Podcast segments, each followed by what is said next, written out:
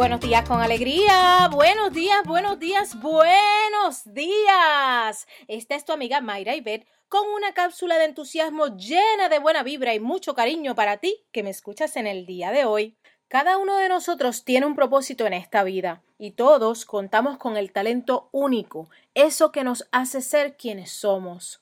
¿Cuántas veces nos enfocamos en lo que otros tienen o las cosas que otras personas han logrado sin darnos cuenta que ese tiempo que perdemos en evaluar todo eso es tiempo que dejamos de aprovechar para completar nuestra tarea, nuestro proyecto y lo que nos encaminará a lograr nuestro propósito? Hoy te invito a aceptar tus talentos y habilidades, a ponerte en marcha cada día y a hacer brillar tu luz, ese maravilloso ser que vive en ti, que tiene mucho para dar y que no hay tiempo que perder.